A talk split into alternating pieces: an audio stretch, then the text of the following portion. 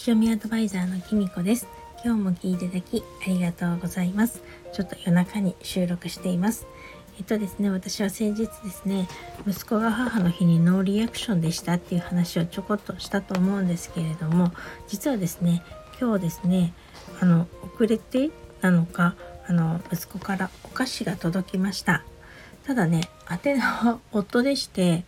でしかもねなんか包み紙がなんとあの某ね結婚相談結婚案内雑誌みたいなえっとなんかまあ簡単に言うとゼクシーのところから 送られてきたお菓子だったんですね。それで一体これはどういうことなんだろうって夫と2人でしばし考えましてただ配達日指定が最初13日になってたんですけれども届いたのは今日16日なんですね今収録してるのが今16日なんですねでだからどういうことなんだろうと思ってで息子にですねあの夫が LINE したらこういうお菓子が届いたけどこれはどういうことかなって母の日なのかなっていうふうに夫があの LINE 送ったらですねしばらく経ってから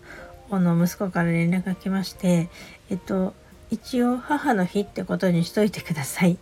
ていう一言がただ一言返ってきたんですね。でえ本当に母の日なの？って話になって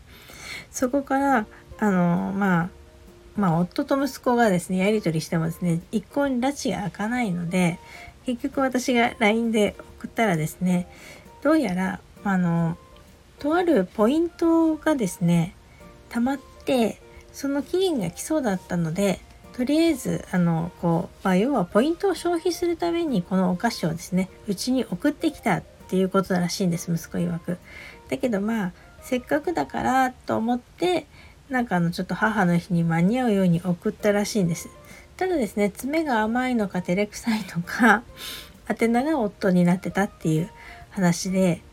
あそれであのそのこのお菓子をですね送るって決めた後に私が直前になってあの土曜日から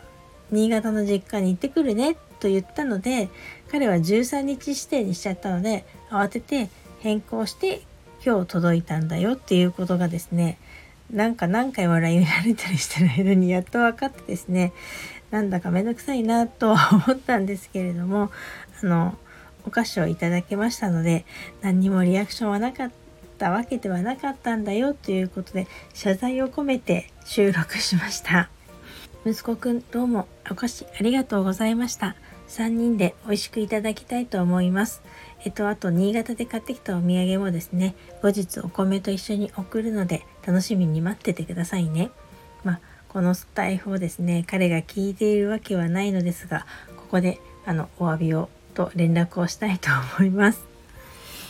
ちなみにですね彼は社会人2年目なんですけれどもえっとまあ最近ね体調はどうっていうふうに5月病になってる人も多いけどどうかなっていうことをですねちょっと聞いたらですねあの